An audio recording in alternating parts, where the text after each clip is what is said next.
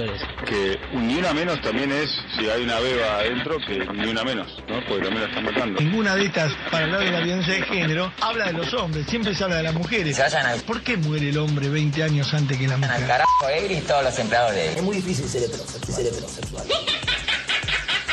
En ninguna parte del mundo a las 5 y 20 de la mañana una chica puede andar sola por la calle. Que el patriarcado no te duerma. Escucha las brujas y volá todo el día. Nos quemaron por brujas. Séptima temporada.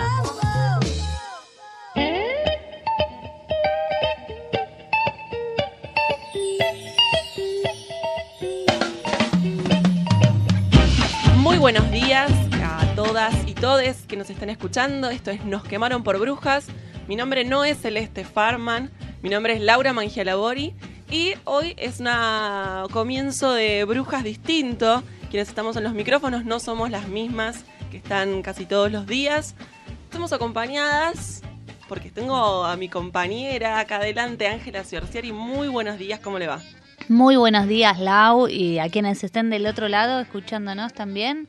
Sí, hoy un equipo renovado para hoy. Renovado, sí, cambiado. Somos varias las brujas, entonces, Exacto. bueno, nos vamos eh, rotando a veces o renovando y esas cosas. Y bueno, aquí estamos el equipo de hoy, eh, con Nico del otro lado que nos está operando también.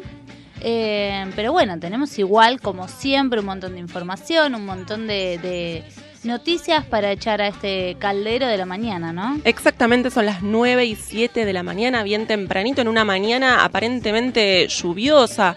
Hace 18 grados, espero una máxima de 22 y probabilidad de lluvias, pero ya viniendo para la radio empezaron a chispear un poco algunas gotas, así de que si estás por salir de tu casa, llévate el paraguas, las botitas de lluvia, el piloto. Le mandamos un beso muy grande a Jessy Farías, que tiene un piloto hermoso de flores divino. y de Me acordé de Jessy Farías y le mandamos un beso gigante. Y otro beso también a Cele Farman, conductora de este programa, y a Raquel Paso, otra bruja que también nos debe estar escuchando. Nos pueden Bien. escuchar y seguir por muchas redes. Tenemos varias redes para que nos puedan escribir y seguir. Sí, en eh, bueno, nuestras redes sociales, por ejemplo, si quieren comentar, no sé, cómo está el clima donde nos estén escuchando. Dijimos acá está lluvioso, hace 18 grados, pero sabemos que este programa se retransmite en un montón de otros lugares y también nos pueden estar escuchando por la página de internet de esta querida radio radiopresente.org.ar desde cualquier lugar del mundo donde sea que estén. Y bueno, ahí nos pueden comentar. Por ejemplo, si está lloviendo o no, donde nos estén escuchando, lo pueden hacer en nuestro Facebook, nos quemaron por brujas, Twitter e Instagram, arroba NQPB. Además, estén atentes a las redes porque hoy hay eh, mucho movimiento, hay un sorteo por redes sociales, ¿no es así? Exactamente, hoy es el Día Internacional de Acción por la Salud de las Mujeres y vamos a estar sorteando un libro que se llama Mi Sangre, que en las redes sociales ya desde la semana pasada lo empezamos a, publicar, así que sigan retuiteando porque al final del programa vamos a hacer eh, el sorteo y verán quién se lo lleva. Tenemos muchas noticias por delante. Queda mucha información, son las 9 y 9 de la mañana hasta las 10. Nos quemaron por brujas.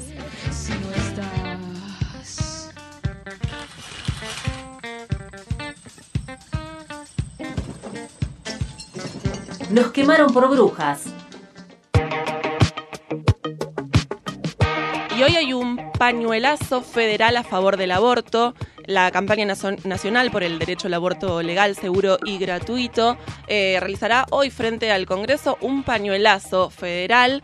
El 31 de mayo ya quedan pocas exposiciones eh, a favor y en contra. Termina el 31 de mayo y ya nos estamos agendando y preparando para el 13 de junio, que es el día que se votará en diputados. Ahí ya tenemos preparada la carpa, la olla y vamos a acampar. Vigilia frente al Congreso. Exactamente. Hoy a las 18 en, Plaza Congreso hacemos el pañuelazo. Bien. Eh, por el Día de, la, de Acción de la Salud de las Mujeres, como decías al principio, y también tenemos noticias que tienen que ver con el transporte. En el subte las trabajadoras y trabajadores deciden un nuevo plan de lucha. Eh, en la Asamblea las y los metrodelegados hoy van a votar las medidas que van a tomar en reclamo de sus paritarias luego de lo que fue la represión que sufrieron la semana pasada. Exactamente, sigue, sigue la lucha de los y las metrodelegadas. Hoy también comienza el segundo juicio por el femicidio de Natalia Melman. La semana pasada hablábamos con la abogada Lisa Cabral eh, hoy, 17 años después, comienza este segundo juicio contra el cuarto policía imputado por el femicidio de Natalia Melman, la adolescente de 15 años que fue secuestrada, violada y asesinada en febrero del 2001 en Miramar. En este proceso será juzgado el sargento de policía Ricardo Panadero, quien está imputado por el delito de privación ilegítima de la libertad, agravada por el uso de violencia, abuso sexual agravado por acceso carnal y por la participación de dos o más personas y homicidio agravado. Panadero no formó parte del primer juicio que se realizó en el año 2002, en el que fueron condenados a prisión perpetua tres policías por los mismos delitos. Bien, hoy comienza el juicio entonces y eh, también va a haber un plenario de militancia sindical por despidos en la línea 144 de violencia de género. Esto, bueno, se va a realizar una plenaria de la militancia sindical por los despidos de las trabajadoras de esta línea, que es de asistencia a víctimas de violencia de géneros, dependiente de la Secretaría de Derechos Humanos de la provincia de Buenos Aires. Esto va a ser eh, hoy, en, bueno, en esta secretaría, que es en la calle 8 y 53 en La Plata. Y siguen hoy las actividades, movilizaciones, manifestaciones y marchas desde las 7 de la mañana con una olla popular en el obelisco y en diferentes puntos del país va a comenzar lo que se llama la Marcha Federal por Pan y Trabajo. Eh, se realizarán misas en cada uno de los puntos de donde parte la marcha, la Quiaca, Bariloche, La Rioja, Misiones, Ushuaia, y va a terminar este viernes primero de junio con un acto central. Así que toda la semana hoy comienza la marcha federal y termina el viernes. Hoy comienza, eh, ya, ya comenzó. Ya comenzó. Bueno, y algunas noticias también que pasaron en estos días, en este fin de semana, que que las brujas no estuvimos al aire y las noticias siguen sucediendo. Acá traemos algunas buenas, por ejemplo, Irlanda a favor del aborto legal triunfó el sí en el referéndum para despenalizar la interrupción voluntaria del embarazo. Más del 66% de las personas votantes lo hicieron a favor de la abolición de la octava enmienda de la Constitución de este país que prohibía el aborto salvo en casos de riesgo para la madre. Esta enmienda se había se introdujo en la Constitución irlandesa en 1983, convirtiendo en ese momento la legislación del país en una de las más restrictivas de Europa junto a la de Polonia. Eh, en, este, en este contexto, donde se da luz verde al, al referéndum para despenalizar el aborto, bueno, ahora el Parlamento tiene que armar la nueva legislación en base a este resultado y este trámite, atención, puede coincidir con la visita en agosto del eh, Papa Francisco, que va a ir al Encuentro Mundial de las Familias en Dublín. Bueno, qué, qué encuentro que se puede dar durante el fin de semana. Las redes sociales llegaban videos, eh, tweets desde Irlanda festejando por este referéndum, la verdad muy emocionante eh, y como palpitando lo que puede llegar a pasarnos acá en Argentina Sí. en las próximas semanas. También durante el fin de semana, el viernes, en el marco de la celebración del 25 de mayo y bajo la consigna La patria está en peligro, miles de personas expresaron en el obelisco su rechazo al acuerdo de- del gobierno contra el FMI y contra la profundización de este ajuste que se viene dando. Eh, en el documento consensuado por las organizaciones sociales, gremiales y políticas convocantes, eh, se reivindicó a las organizaciones gremiales los derechos conquistados y las paritarias libres. Además, se planteó la necesidad del desarrollo industrial protegiendo a las economías regionales y se expresó el apoyo a la educación pública, a las políticas de memoria de los derechos humanos y al tiempo que también se reclamó justicia por Santiago Maldonado y Rafael Nahuel. Este año se cumple un año del asesinato de Santiago Maldonado y a días de una nueva marcha de Ni Una Menos prevista para el próximo lunes 4 de junio, porque este año cae domingo el 3 de junio, así que habrá movilizaciones el domingo 3 y el lunes 4 reclamaron también la paridad de género en términos políticos, económicos, sociales y culturales. Contamos lo de esta marcha contra el FMI que se dio el viernes en marco del, del 25 de mayo porque Sí. algunos medios hegemónicos y portales de diarios no lo registraron mucho, Se les no, se les pasó. alto. Entonces lo decimos hoy, el viernes hubo esta movilización masiva. Bien, y también hubo elecciones en Colombia el día de ayer. Eh, el resultado es balotage entre la derecha y la izquierda. El derechista Iván Duque y el izquierdista Gustavo Petro van a ir a balotage el próximo 17 de junio por la presidencia de Colombia, tras el triunfo del primero candidato del Ubarista Centro Democrático. Él, bueno, tuvo el 39,12% de los votos y ahora va a ir a balotage el próximo 17 de junio. Eh, bueno, quien gane, ¿no? Sustituirá a Juan Manuel Santos, que presidió el país durante ocho años en un duelo inédito, porque jamás un candidato de la izquierda había disputado la segunda vuelta. También otro dato que nunca eh, hubo una mujer como presidenta. Este año, por primera vez en la historia de este país, cuatro mujeres tuvieron la posibilidad real de alcanzar la vicepresidencia. La primera vez que las mujeres tuvieron participación en un escenario político democrático fue en 1957, siendo Colombia uno de los últimos países en donde se conquistó el sufragio femenino. datos, números que también hablan de las diferencias y de derechos de conquistas en el sufragio de, de las mujeres. Como último, también ayer a última hora, justamente nos enterábamos de despidos masivos en Radio del Plata, así que desde acá, desde Nos Quemaron por Brujas y desde Radio Presente, mandamos nuestro saludo, nuestra solidaridad a todas las compañeras y compañeros que eh, están siendo despedidos en masivamente en una radio que está Sí. eh, siendo vaciada. Así que un saludo muy grande a todas y todos los trabajadores de Radio del Plata. Queda mucho más, son las 9.17 de la mañana y hasta las 10 de la mañana quédate en Nos Quemaron por Brujas. ¿qué está pasando con la radiofonía argentina? Hace 40 minutos que estoy escuchando Radio 10 y no aparece ni una mujer. Si nosotras faltamos en la radio, los machirulos seguirán sonando. Nos quemaron por brujas, séptima temporada.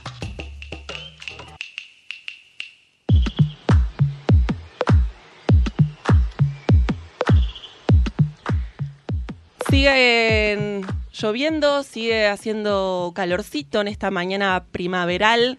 Nos de- engañó el otoño invernal que se acercaba, lo- los primeros frescos que es hubo. el engaño del tiempo. 28 de mayo, no dijimos, por si algún distraído, una distraída, hoy es lunes 28 de mayo. Y las brujas estamos en Radio Presente, en el ex centro clandestino de tortura y exterminio Olimpo en el barrio de Floresta, pero también las brujas andamos por otros lados. Andamos sonando en un montón de radios y un montón de lugares. Tal vez no nos estén escuchando un 28 eh, o tal vez no a la mañana. Así que bueno, estas aclaraciones donde sea que nos estén escuchando y en el lugar eh, nos pueden estar escuchando, por ejemplo, en Radio La Quinta Pata de Córdoba. Eh, esto o lo pueden volver a hacer hoy a las 12 en esta radio, radiolaquintapata.com.ar. También estamos en Necochea dando vueltas los lunes, miércoles y viernes de 22 a 23 en FM Cooperativa 105.1.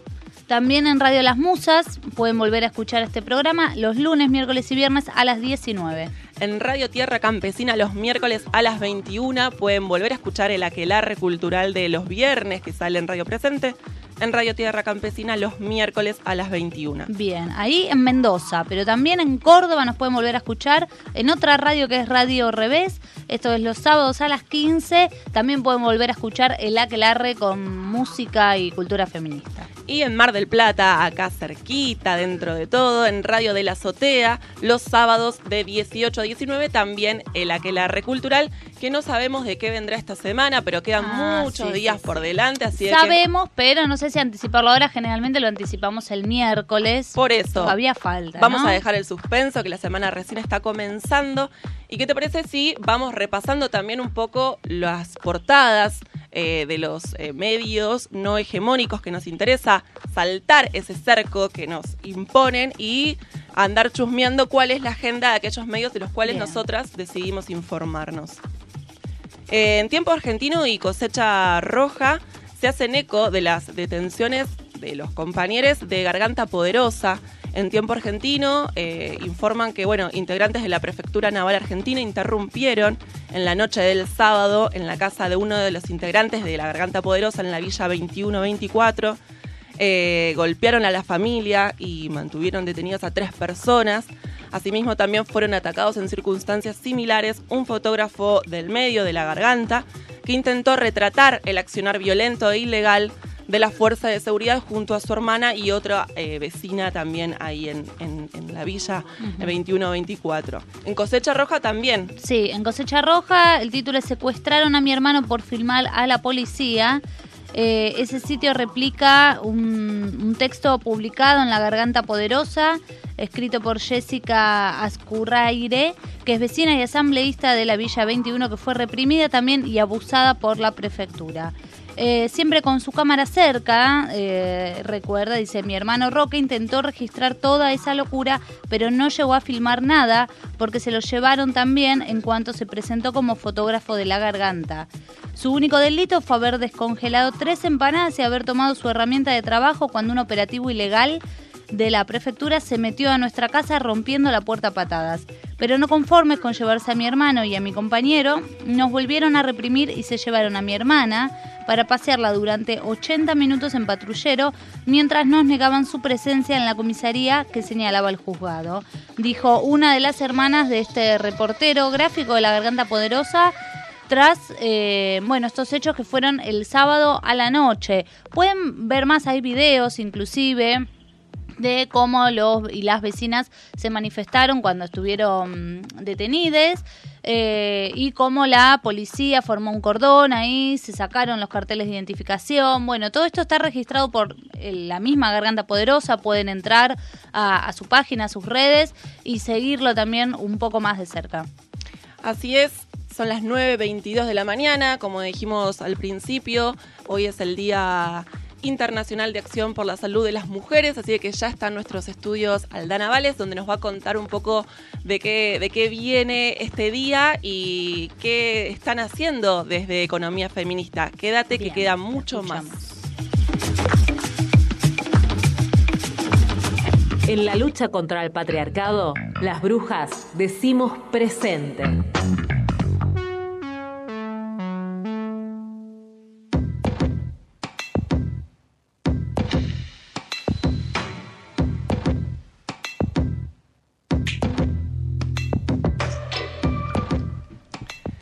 ...9.23 de la mañana, ya Aldana se está acomodando acá en nuestros estudios. Aldana Vales, periodista integrante de Economía Feminista. Buenos días, Aldana, ¿cómo va? Buenos días, chicas. ¿Todo Eh, bien? todo bien. Bien. El tema de hoy tiene que ver con este Día Internacional de Acción por la Salud de las Mujeres que decíamos y eh, también tiene que ver con el libro que vamos a estar sorteando. Eso mismo, estén atentos a las redes sociales que, que ahí se sigue sorteando el libro. Menstruación. Bien, sí, exactamente la campaña Menstruación que el año pasado lanzamos desde Economía Feminista para el 8 de marzo, para el Paro Internacional de Mujeres del año pasado. Eh, bueno, exactamente como vos decías, hoy 28 de mayo, Día Internacional de Acción por la Salud de la Mujer, un día en el que se reafirma el derecho a la salud como derecho humano básico ¿no? de, de las mujeres un tema que, para poner en contexto, se empieza en un encuentro en Costa Rica en 1987, un encuentro de, mu- de mujer y salud, y al principio, los primeros años, se pone, la- se pone el foco en lo que era mortalidad materna, ¿no? Y luego en, eh, por supuesto, la necesidad de acceder a un aborto legal. Em, hace cinco años también que una ONG de Alemania, WASH, em, empieza esta iniciativa que es el Día de la Higiene Menstrual, también en coincidencia con el 28 de, mayo, para reconocer públicamente el derecho de las mujeres a gestionar su menstruación sin que este proceso normal, fisiológico, natural, eh, sea un tabú. ¿no? Y de eso, de eso quiero hablar hoy. Esto siempre es una columna de análisis político y análisis económico y ustedes me pueden decir, Aldana, qué tiene que ver esto. Aldana, te confundiste de columna, de día, de radio. No, no me confundí. Tiene mucho que ver. La, menstruaci- la menstruación no es eh, solo, no, no es un problema solamente porque es eh, un tabú, sino porque genera una desigualdad económica. Y de eso voy a hablar y eh, en eso se enmarca, en eso se basa la campaña menstruación. Para empezar, bueno, la menstruación es un hecho que genera, que necesita, que tiene unas necesidades particulares el acceso a agua limpia, eh, instalaciones sanitarias adecuadas, elementos de gestión menstrual, por supuesto, eh, un lugar para la eliminación de los desechos. Y muchas personas carecen no solo de todo esto que estamos diciendo, sino del conocimiento para hacerlo. Y el poco conocimiento y los escasos recursos para el correcto manejo de la menstruación resulta en prácticas inadecuadas. ¿Por qué esto es un problema? Bueno, es especialmente problemático para eh, las personas menstruantes de bajos recursos y de las personas en situación de calle. Em, la falta de medios para manejar correctamente la menstruación puede resultar eh, en infecciones, en daños a la salud y en ese sentido eh, hay formas antihigiénicas como el uso de eh, paños viejos, trapos que te pueden causar infecciones tanto eh, del tracto urinario o problemas de salud que tienen que ver con directamente la infertilidad, por ejemplo. Entonces, esto también tiene un, impacto en la educación. El Banco Mundial tiene datos que dicen que en todo el mundo se estima que mm, las niñas, bueno, lo- lo- los jóvenes, las personas menstruantes jóvenes, eh, pierden entre el 10 y el 20% de los días de clase por las causas relacionadas con falta de acceso a, a la higiene menstrual. Y en el caso de los niños trans, esto es aún más difícil porque no son tenidos en cuenta en la información que muchas veces las escuelas proveen sobre este tema. Esto viola derechos humanos básicos, eh, sin siquiera también decir que interfiere con lo que es la ley de identidad de género, ¿no? Acá en, en- en Argentina. Pero, como decía antes, es también es un tema económico. Las mujeres ganamos en Argentina un 27% menos que, que los varones. Las mujeres tienen mayores tasas de precarización laboral, la tasa de desempleo en algunas regiones del país y en, algunas, en algunos sectores eh, eh, en- poblacional de edad hasta triplica el promedio del, del país en desempleo.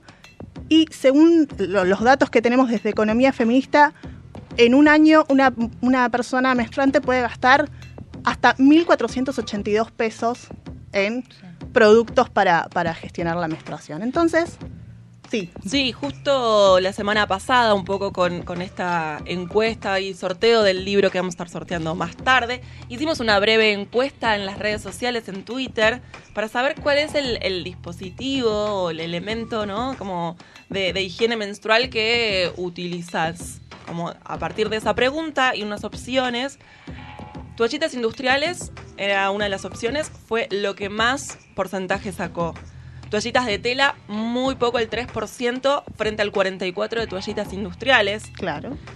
Tampones, el 35%, y la copita menstrual, solo el 18%. O sea, que los dispositivos de higiene menstrual que tiene que ver con, con la salud y con también lo, lo- lo- lo económico y lo reciclable, lo saludable, eh, lo que tiene que ver también con el cuidado del medio ambiente y también el cuidado de nuestros cuerpos, es lo que menos se usa. El de tela y la copita menstrual, lo que menos se usa ah, en esta breve encuesta que nosotras Claro. hicimos, ¿no? Hay que ver en, en términos generales, pero también tiene que ver con la desinformación muchas veces y el acceso a poder tener esos elementos. Y Y como que estaría, perdón, digo, estaría hasta en una segunda instancia a veces poder eh, empezar a pensar, bueno, qué método usamos que sea más cuidadoso de nuestros cuerpos y del medio ambiente y que hasta por ahí resulte más económico, ¿no? Exacto. Pero como que muchas veces queda en una segunda instancia, sobre todo teniendo en cuenta otro dato que, que encontré por ahí, que bueno, seguro eh, Aldana no tiene más que fresco, que la canasta básica no cubre, eh, no cubre más de 8 toallitas al mes, que no alcanza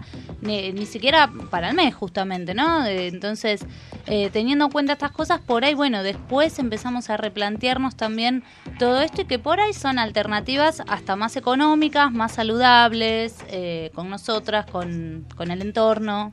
Exacto, y les digo, chicas, que la encuesta que ustedes hicieron debe ser prácticamente de lo poco que tenemos de información eh, sobre productos de gestión menstrual, porque justamente lo que no hay, no hay datos, no hay estadísticas, no, no hay información sobre el impacto que puede tener la dificultad o la falta de acceso a estos elementos. Y bueno, como recién mencionabas el tema de, mm, la canasta básica. Bueno, cuando empezamos la, campaña, el 8 de marzo del año pasado, no había, por ejemplo, tampones incluidos en precios cuidados. Desde que iniciamos la campaña, eh, había solamente eh, una marca de toallitas y eh, finalmente después, unos meses después de que iniciamos la campaña, se incluyó em, tampones dentro de precios cuidados. ¿Qué- ¿En qué consiste la campaña? ¿no? ¿Cuáles son los tres reclamos básicos que tienen que ver con esto que estábamos, estábamos hablando recién? El primero es la eliminación del IVA para, la, para los productos de gestión menstrual, porque actualmente son, no son considerados productos de necesidad básica y por lo tanto tienen IVA. El segundo es la provisión gratuita de estos productos en eh, escuelas, en universidades, en comedores, en espacios comunitarios. Y el tercero justamente tiene que ver con la información, tiene que ver con tener, eh, ex- eh, tener estadísticas, tener información a partir de la cual podamos trabajar, ¿no? Eh, menstruación es una campaña no solo para visibilizar que la menstruación es un factor de desigualdad, sino también para proponer eh, acciones, ¿no? Para transformar la, la realidad. Por ejemplo, eh, nosotros comenzamos esto simplemente como una, como una colecta el 8 de marzo del año pasado. Eh, y al final, en este año y dos meses, llevamos, ayer me estaba fijando, bueno, cómo va el contador en la página, porque tenemos todas las donaciones ahí, eh, 7.000 toallitas, 31 copas, eh, 1.569 tampones, ayer, no sé si se habrá actualizado hoy, eh, y, nada, y sobre todo nueve proyectos de ley que surgieron, que se desprenden de, de esta campaña. Se va a presentar un, el décimo en, acá en Capital. Eh, hay dos proyectos presentados a nivel nacional en el Congreso que tienen que ver, por un lado, uno para la eliminación del IVA y el otro para la provisión gratuita. Eh, y justamente por eso hoy eh, también lo que es todo en el marco ¿no?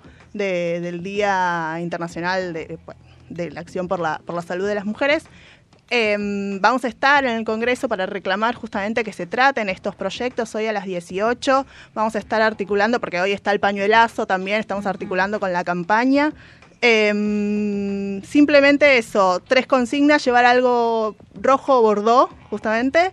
Eh, te puedes acercar, puedes llevar donaciones también para la campaña o sumarte con una firma para que justamente el, el- el Congreso trate los proyectos. esos proyectos. Buenísimo. Un- también teníamos por acá eh, un recordatorio. Gloria Steinman, algo que dijo en 1974, si los hombres menstruaran, los productos de gestión menstrual serían gratuitos.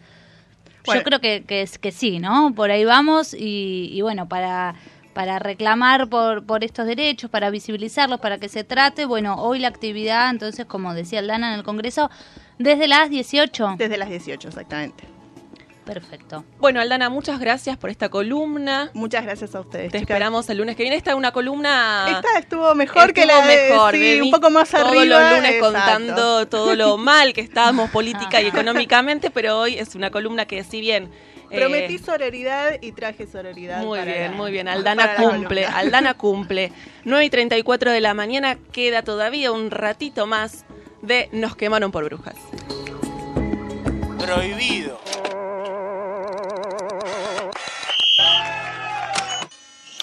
Prohibido girar a la derecha. ¿Qué tal si voy a buscarla disfrazado de dinero?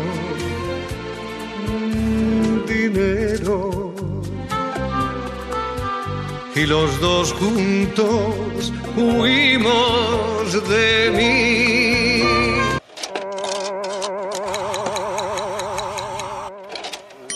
Radio presente. ¿Por qué legalizar el aborto? Porque es un derecho humano básico que las mujeres podamos decidir sobre nuestras vidas, sobre nuestros cuerpos. Porque la prohibición del aborto no impide la práctica. En Argentina se realizan más de 500.000 abortos cada año. Porque el aborto clandestino es la principal causa de muerte de mujeres gestantes. Y esas muertes se producen por una cuestión de clase. Porque en los países en los que se legalizó el aborto no solo se redujo a cero la muerte de mujeres por esta causa, sino que incluso se redujeron la cantidad de abortos. Por estas y por tantas razones más, exigimos el debate de nuestro proyecto de ley de interrupción voluntaria del embarazo. Campaña Nacional por el Derecho al Aborto Legal, Seguro y Gratuito.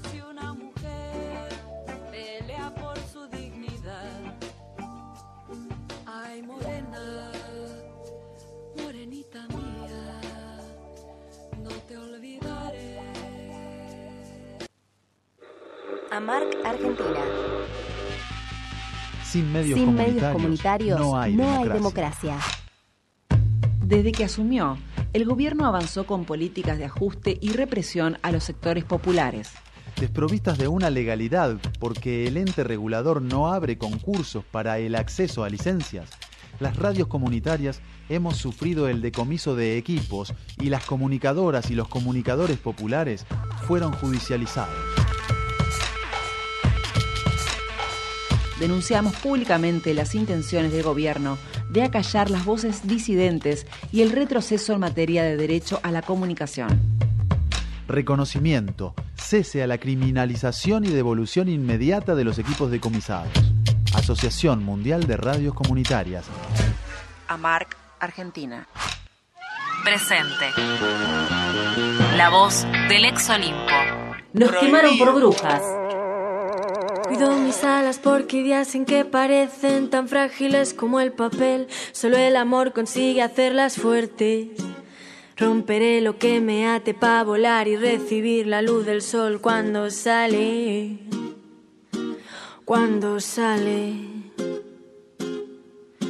Y soltaré lo que me duele dando voz a todo el miedo. Porque sacarlo de la sombra es la única manera de hacerlo pequeño por las que no cierran los ojos y deciden hacer caso a lo que asusta, aunque la mirada escuece, aunque la mirada escuece. Aprenderé a quererme, aprenderé a mirar de frente a la tristeza cuando venga disfrazada de una rabia sorda y ciega. Aprenderé a sacar también la pena, pa' que no me pudre. Me haré fuerte convirtiéndola en motor para el camino que me queda y me haré fuerte convirtiéndola en motor para el camino que me queda. Las heridas solo sanan con amor y digna rabia. Habrá que abrir con una ganzúa la costumbre de esconder las lágrimas y todo lo que arrastran. Habrá que aprender a soltar a viva voz y con la cara mojada. No quiero andar siempre con mi máscara de hierro. Me enseñaron a llevarla contra todo lo que falta. Pero no me deja verme, no me deja verte.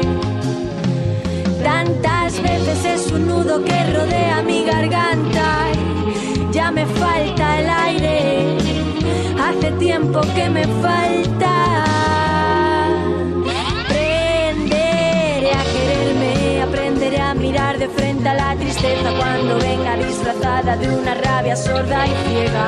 Aprenderé a sacar también la pena pa' que no me pudre y me haré fuerte convirtiéndola en motor para el camino que me queda. Y me haré fuerte convirtiéndola en motor para el camino que me queda. Para, para, para, pa,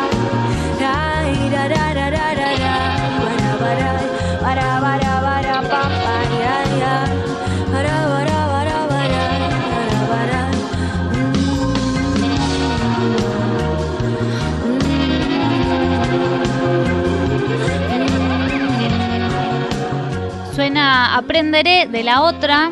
un- una banda que nos gusta mucho, ha sonado acá en Nos quemaron por brujas, la musicalización de Raquel Paso. Y como todos los últimos, eh, las últimas semanas del mes, tenemos nuestra columna de la red de psicólogos feministas. Está en el estudio Carolina Frances Cangeli. Muy buenos días? Caro, ¿cómo días. estás? Muy bien, muchas gracias por la invitación. Bueno, hoy una columna que tiene que ver con patriarcado y violaciones, ¿no? Sí. Es, ¿Es el violador un enfermo? Esa es como la pregunta que dispara la columna de hoy. Exacto, la idea por ahí, antes que nada, aclarar que eh, lo que se va a desarrollar no intenta, digamos, eh, justificar las acciones de, eh, abuso sexual ni de violaciones, sino por ahí que tratemos de pensar la temática justamente y a ver si nos podemos acercar a una posible respuesta ante la pregunta de si el violador es un enfermo, justamente. Para, si vamos a hablar de enfermedad, me parece bueno rescatar el concepto de salud mental del cual se parte. Desde la Ley Nacional de Salud Mental, con la que contamos, eh, la leo es muy cortita, dice que la salud mental es un proceso determinado por componentes históricos, socioeconómicos, culturales, biológicos y psicológicos, cuya preservación y mejoramiento implica una dinámica de construcción social vinculada a la concreción de los derechos humanos y sociales de toda persona.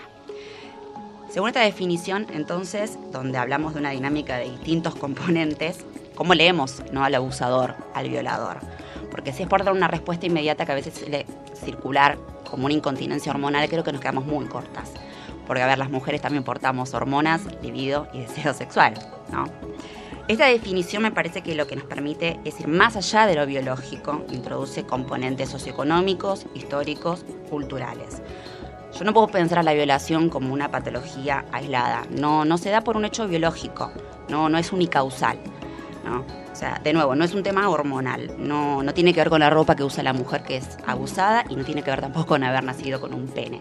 ¿A qué apuntamos con esto? A que me parece que tenemos que pensar en los procesos que constituyen a la masculinidad y las relaciones de poder.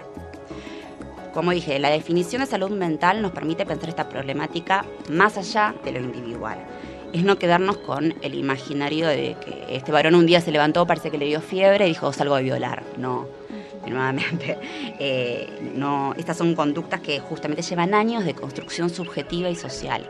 Entonces, es importante no equivocar características sociales subjetivas con enfermedades o patologías.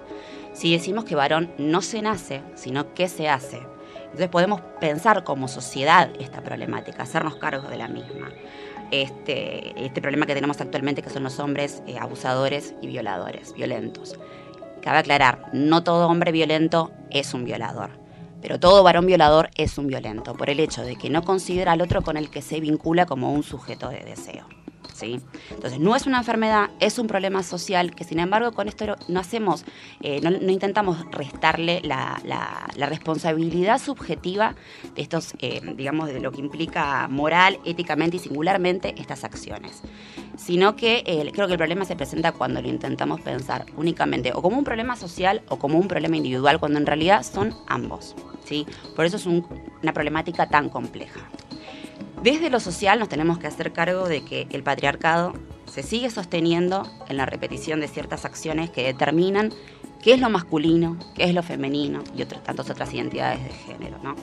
El patriarcado sabemos que es un sistema que nos atraviesa a todos, que determina nuestros lugares. Entonces, para poder pensarlo, modificarlo e implosionarlo también depende justamente de todos. En lo que es la problemática de, violadores, eh, me gusta citar a Rita Segato, que es una antropóloga que tiene un vasto recorrido con la temática. Ella tiene eh, una. aclara de forma muy correcta que es un error pensar esto como crímenes sexuales, que son crímenes de poder, de dominación, de punición define al violador como al sujeto más moral de todos, porque en el acto de la violación está moralizando a esa mujer, a su víctima. Cree que la mujer merece eso, ¿sí? Entonces, eh, acá me parece que lo que se representa en el acto de la violación es un ataque a la sociedad y a la vida en sí misma, pero que se representa en el cuerpo de la mujer. En él, digamos que eh, no podemos pensar en el violador como un sujeto anómalo eh, solitario que anda por, por la sociedad, sino que en él lo que viene a hacer es irrumpir determinados valores que circulan en toda la sociedad. Luego, ¿qué ocurre? Que cuando un hecho se hace público, yo me acuerdo principalmente del hecho de Micaela García, que fue tan impactante, eh, en caso de violación y de femicidio, la sociedad todos nos horrorizamos, nos indignamos. Y el violador funciona como chivo expiatorio, ¿no? De un, acto que en realidad eh, viene a representar esto, acciones que circulan en toda la sociedad en sí misma. Entonces nos quedamos cortos, dice Rita Segato, si lo pensamos como un mero hecho genital. Es un hecho de poder. ¿Sí? O sea, la violación puede ser genital, pero hay otros modos de violación. Y hasta que no modifiquemos eh, la sociedad, el hábito en el que estamos viviendo, esto va a seguir repitiéndose. Toma como ejemplo la sociedad de Estados Unidos, la sociedad norteamericana si lo pensamos de lo punitivo, tiene las penas más altas y más duras. Y sin embargo, la tasa de violación más alta históricamente. Claro. Entonces. No, se, no es una correlación, digamos. Ni la cárcel, ni la castración química, ni la cadena perpetua, ni la pena de muerte viene a resolver la problemática. Hay algo que tenemos que modificar que va más allá justamente de la pena eh, individual. Eh, hoy justamente tenemos, o sea, porque tenemos esta situación, hombres que están avalados, parecería socialmente, a violar, a abusar del cuerpo de la mujer. Hoy en Argentina tenemos un caso ultra conocido en Salta, una niña de 10 años, violada por su padrastro con 21 semanas de gestación. Salta la ficha de los protocolos que se están utilizando en las instituciones de salud justamente sobre cómo lo que hacen es dilatar el acceso ¿no? a poder eh, tener un aborto legal donde lo que se busca es también influir en la decisión de la persona y hacer desistir del aborto, encima la víctima de violencia, donde, chicas, díganme si una niña de 10 años puede determinar lo que implica continuar con un proceso de gestación de esta envergadura. Entonces, esta es la cachetada para mí más violenta y más fuerte que tenemos del patriarcado. Históricamente la violación se ha utilizado como un arma y estrategia de guerra. Mm. ¿sí? O sea, seguimos sosteniendo un sistema, es el patriarcado, donde habilita modos de constitución subjetiva de hombres abusadores y violentos. Tampoco nos permite tener políticas públicas que vengan a dar una respuesta con una perspectiva de género como es el aborto legal y gratuito. Sin embargo, hoy tenemos que celebrar que se está debatiendo en, diputados gracias a la lucha de miles de mujeres que se encuentran en la calle. Sí, desde hace años. Sí para poder llegar a este contexto. Es súper interesante, Caro, lo que, lo que comentás, lo que, bueno, eh, la columna, lo que se reflexiona, me vienen muchas cosas, digo, desde pensar esto del violento y el violador también como un hijo sano del patriarcado. Totalmente. Claro, Ese eso concepto. pensando, ¿no? Esa frase que siempre eh, que circula mucho, bueno, en las marchas, ¿no? En todo, mm. decir, un violador no es un enfermo, es un hijo sano del patriarcado que bueno, acá lo, escuchamos en, en, la voz de Caro con bueno más eh, bagaje, ¿no? Y desde, desde la psicología, eh, cuán cierto que es eso, ¿no? Sí, también en el último Encuentro Nacional de Mujeres eh, se realizó también por primera vez un taller sobre cultura de la violación mm. y recordaba algunas de las cosas que se habían comentado en ese taller que tiene que ver con esto mismo, el violador no es un loco que está suelto mm. o un lobo al acecho en el bosque, sino que forma parte de esta cultura, no es que bajó de repente de la nada y nos sorprendemos todos y todas y todes frente a un hecho de violación, frente a los casos de femicidios, eh, si los pensamos solo como eh, situaciones aisladas, y como, uy, qué loco, qué enfermo, y No, utilizamos esas palabras para Mm. denominarlo, perdemos completamente lo que tiene que ver con un esquema cultural. me parece que la imagen del enfermo responsabiliza mucho subjetivamente no a- al sujeto de la acción Claro. que llevó a cabo. Porque pobre es un enfermo. Claro. Parecería que no hay posibilidad de cambio. Y además tenerlo en cuenta por, bueno, esto que decías antes, no solo de, de cuando llega el caso de un femicidio o de una violación con acceso carnal, ¿no? Justamente esto de que es una cultura de la violación en la que vivimos, donde el violador es un violento que, que está bajo todo este sistema patriarcal reproduciendo eh, estas acciones y que no pasa solo en, en los casos, eh, ¿no? Cuando decimos, bueno, como decía, un femicidio, una violación, eh, que vivimos un montón de otras cosas más pequeñas Sí. que van llevando a eso y que se van legitimando, ¿no? Como que, bueno, van perdiendo gravedad, bueno, pero no es tan grave, bueno, fue un abuso, no fue una violación, ¿no? Cuando se, se mm, relativiza todas esas cosas, ¿no? Como buscándole a ver cuál fue el hecho. eh, y lo que, lo que pasa es mucho más grave, mucho más profundo y tiene que ver justamente con un tema eh, social de la cultura patriarcal, ¿no? Recordemos que en el caso de Micaela, el violador logra escapar gracias a ayuda y cooperación de otros varones. La O sea, complicidad. exacto. O sea, no es dato menor. O sea, frente a un hecho de semejante envergadura, estar cooperando como que es un problema no de varones. Por eso, eh, desde el quehacer profesional eh, en el ámbito de la salud, eh, la propuesta creo que tenemos justamente es poder trabajar junto a estos varones violentos para que puedan relacionarse con un otro como par, no como ser inferior, que puedan justamente con, o sea, conectarse con su singularidad más allá de los mandatos de masculinidad hegemónicos reinantes. Que estén, eso no significa igualmente que todo varón esté, esté dispuesto a hacer un trabajo de, de reestructuración subjetiva, de deconstrucción, pero Es la propuesta. es la propuesta, justamente. Por ahí como para, para dar un cierre es eh, recordar y entender una frase de Deborah Tajer que me parece fundamental, que feminismo no es victimología, que justamente lo que se requiere de forma urgente es trabajar con los hombres violentos, ¿sí? para poder generar un cambio, que se precisa de políticas del Estado para poder eh, tener dispositivos, porque no existen, son inexistentes.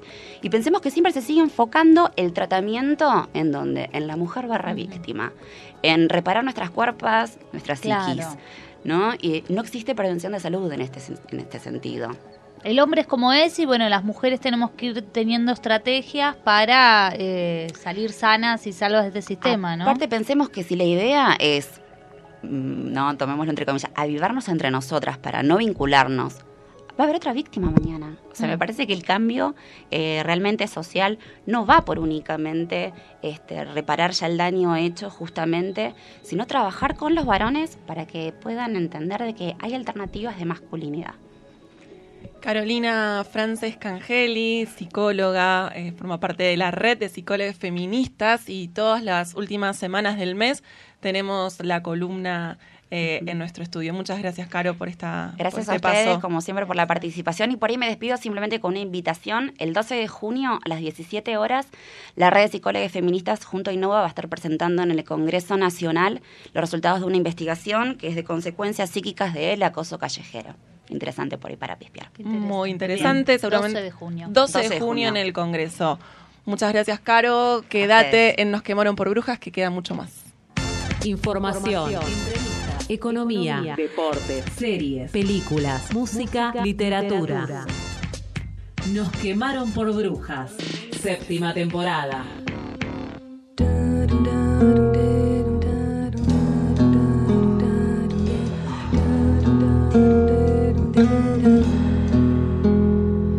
Soy sola y te escucho y pronta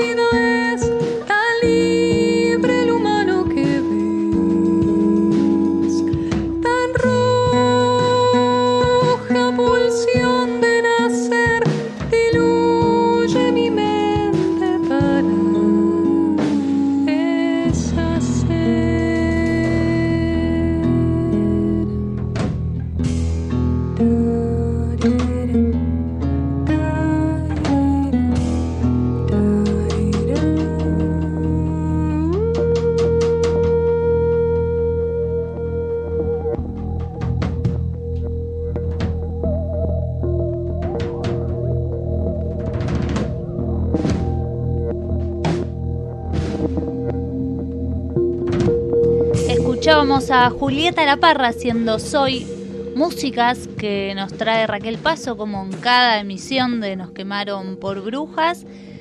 Y estamos últimos minutos, pero todavía queda un montón. Queda el sorteo. Podemos hacer el sorteo. Últimos minutos. Ya estoy anotando en un. Esto lo, lo pueden ver, eh, tal vez esté siendo registrado para las redes sociales. Que todo esto va a ser transparente. Voy a poner en un papel los nombres de quienes han eh, participado en las redes sociales Sí. y vamos a sortearlo bien, bien, bien al final del programa. Así que tienen los últimos minutos para participar. Entran a nuestro Facebook, en nuestro Twitter, perdón, arroba NQPB. Y ahí le dan RT a una publicación que ahí Lau está muy atentamente compartiendo. Ahí en, en- en Twitter está en la foto del libro, así de que ya podemos, yo creo que ya podemos ir haciendo la votación. Eh, hay 10 eh, retweets que vamos a nombrarlas ahora al aire. Eh. Who eh, estuvo participando, por favor.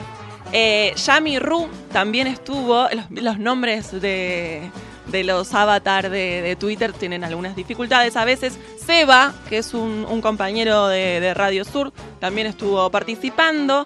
Nadia Va 33. G, G, E, también ahí dio retweet para llevarse el libro. Eh, Will Warin, con una foto de Violencia Rivas muy, muy característica, muy representativa. Pame también estuvo participando y Sofía Alesia fueron quienes eh, hicieron retweet y estuvieron ahí en las redes sociales para llevarse el libro Mi. Sangre de Elis Tiebaut. eh, pequeña historia de las reglas, de aquellas que las tienen y de aquellos que las hacen, de la editorial eh, Het.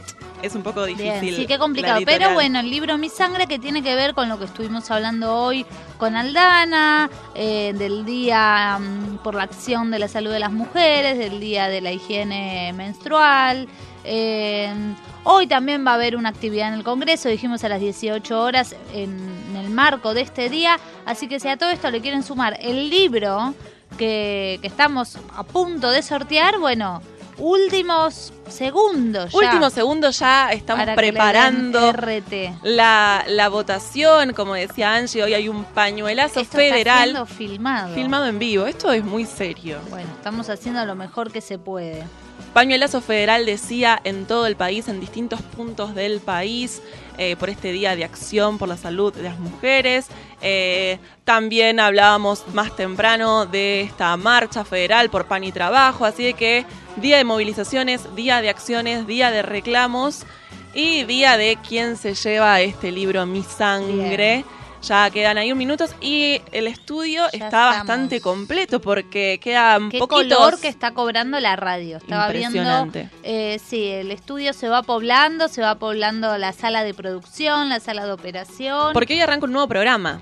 Lunes archi mega feminista, ¿no? Ya veníamos de un lunes feminista, nos quemaron por brujas y a las 11 comienza Nuestras escuchando voces. nuestras voces. Exacto. Pero ahora tenemos el programa que faltaba entre las 10 y las 11 que comienza hoy mismo. Hoy mismo, en breve, comienza Furia Traba Noticias con la voz de Flor Guimaraes, compañera, feminista, abolicionista, en Radio Presente, siguiendo estas mañanas de feminismo revolucionado y revolucionario para romper todo y eh, despatriarcalizar el mundo, vamos a decir. Los lunes quédate en Radio Presente. Y la producción del programa de Giselle Rivalov, también que es la voz de este programa y de tantos otros de Radio Presente. Es la voz De la institucional. voz institucional de esta radio. Así que también va a estar en este programa que ahora en unos minutitos están eh, muy ocupadas, por supuesto, anticipando el... Estamos mientras haciendo el sorteo. ¿eh? Y ahora sí. Esto en radio en vivo. Ahora sí. Uy, se me escapó uno. Lau agarra. Vamos. ¿Quién se lleva, quién se lleva, quién se lleva el libro Mi Sangre? Ya tengo uno. Bien. Ya elegí. En mis manos se abre el papelito de la ¿Quién verdad. será? ¿Quién será? ¿Y quién se lo lleva? Nadia va. 33 era, no me entró el 33. Nadia va, muy bien, Nadia va aplausos. 33, Nadia va bien. 33, estás escuchando, te llevaste el libro Mi Sangre. Si no, en Twitter nos ponemos en contacto para que los puedas Bien. pasar a buscar, conozcan la radio, te des una vuelta por Radio Presente. Angie, queda muy poquito de este programa y mientras nos acomodamos y hacemos el pase con nuestras compañeras que hoy arrancan, vamos a una pequeña, pequeña, pequeña pausa y enseguida volvemos.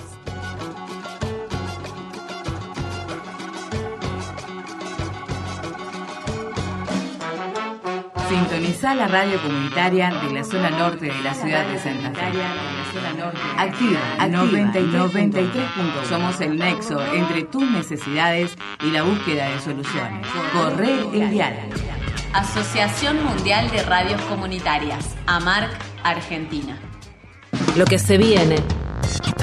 Bienvenidos al presente, bienvenidos al presente, bienvenidos al El ejercicio de hacerse cargo. Decir presente. El ejercicio de la memoria. Por favor piensa, por favor siente. Lo que se viene es el presente. Nosotros decimos presente. La voz del ex Olimpo. Presente.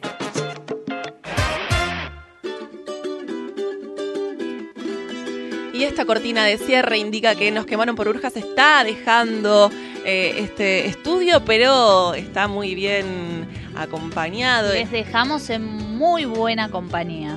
Muy buenos días, Flor. Muy buenos días. Acá estamos.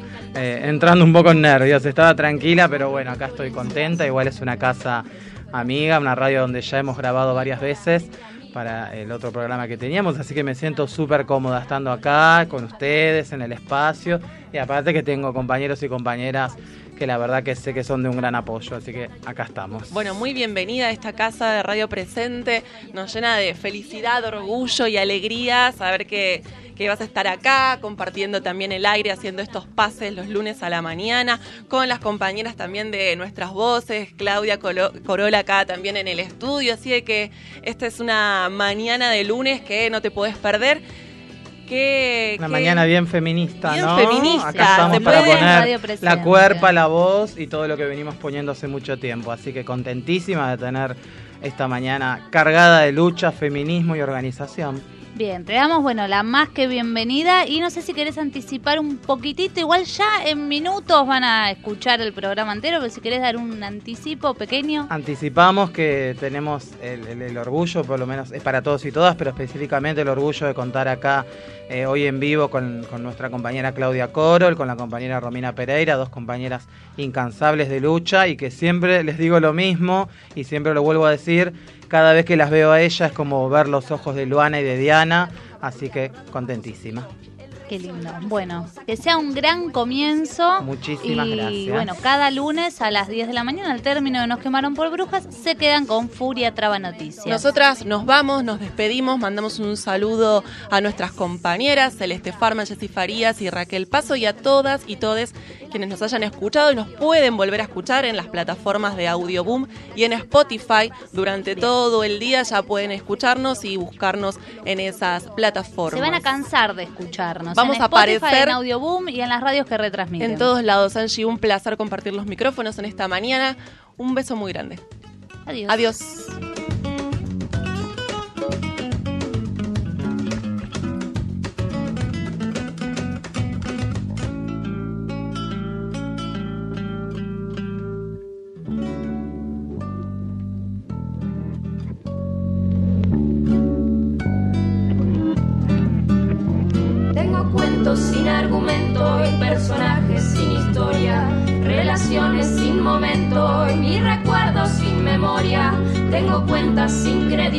Y sin espesura, aunque mi logro sin mérito a